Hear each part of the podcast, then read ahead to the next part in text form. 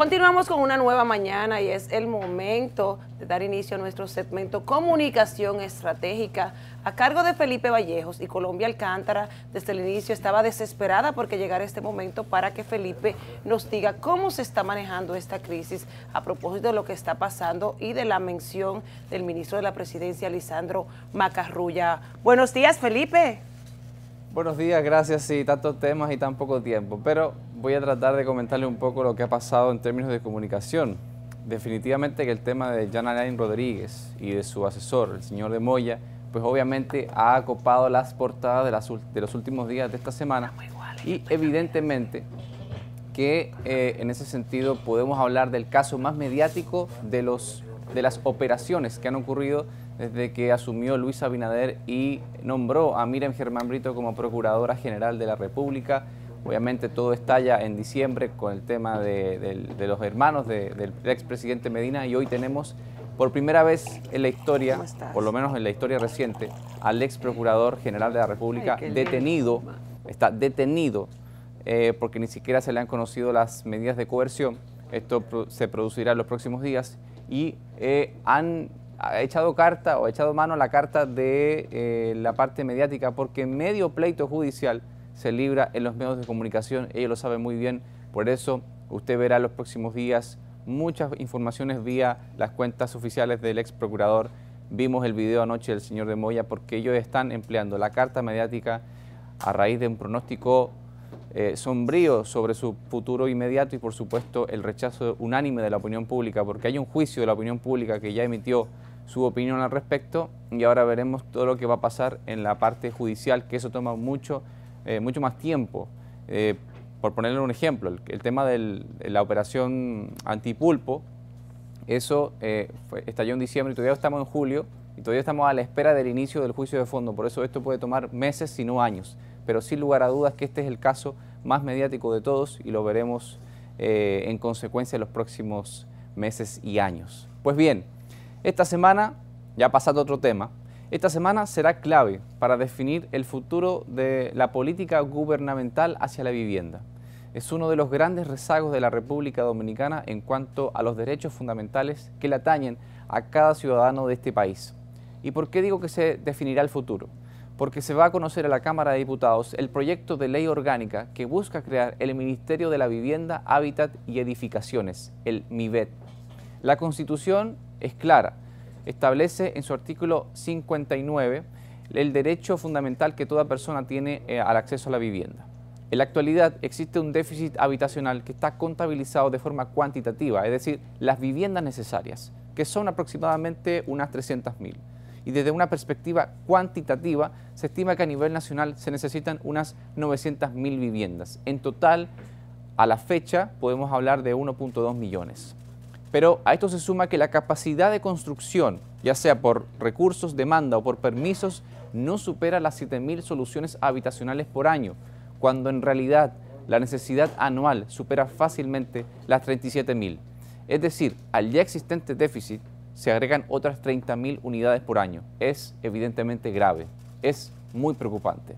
Esta realidad fue uno de los compromisos que Luis Abinader, entonces candidato, asumió en campaña y que ha refrendado como gobernante, pues en febrero de este año sometió el hoy proyecto de ley al, Senado de la República, el cual pasó por, ese, por esa Cámara y está entonces a las puertas de su aprobación ahora en la Cámara de Diputados. Ojo, no se trata de crear más instituciones, sino de consolidar los esfuerzos existentes en un solo núcleo, de manera que esto permita hacer más eficiente el uso de recursos, agilizar permisos, que es el gran dolor de cabeza, y cohesionar una política de Estado hacia las edificaciones, esto es viviendas, escuelas y toda edificación pública.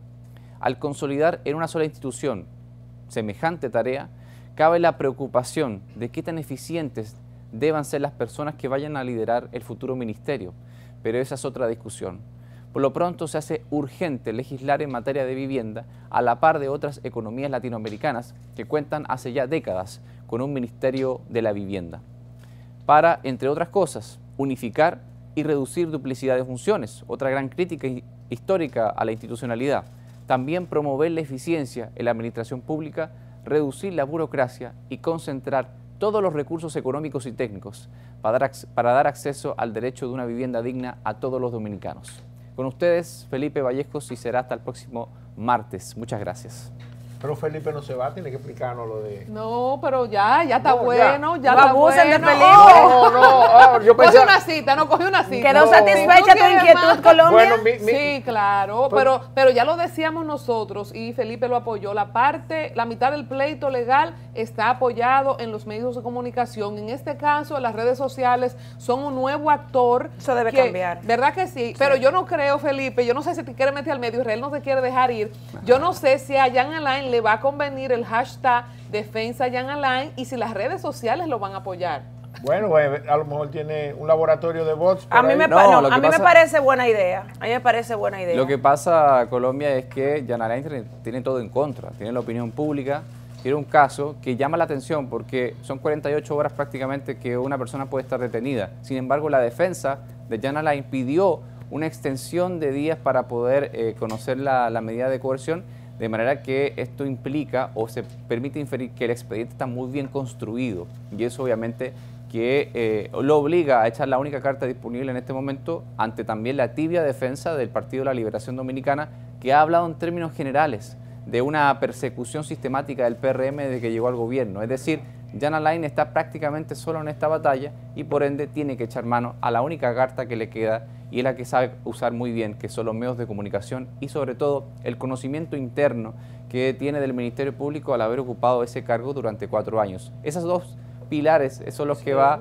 a, conjugar en estos próximos meses y semanas y por supuesto desde el punto de vista mediático y lo vemos también con, por supuesto con su ex asesor, el señor de Moya, subiendo un video explicando prácticamente que fue víctima de un abuso por parte del Ministerio Público, creando esa suerte de duda con respecto al proceder de un Ministerio Público que hasta la fecha eh, no había sido catalogado de esa manera, sino que había sido caracterizado por su buen proceder. En este caso, al volverse mediático y al, al tener estas acusaciones cruzadas, creo que va empañando un proceso que ni siquiera ha comenzado en términos judiciales. A mí me conmovió escuchar al señor de Moya.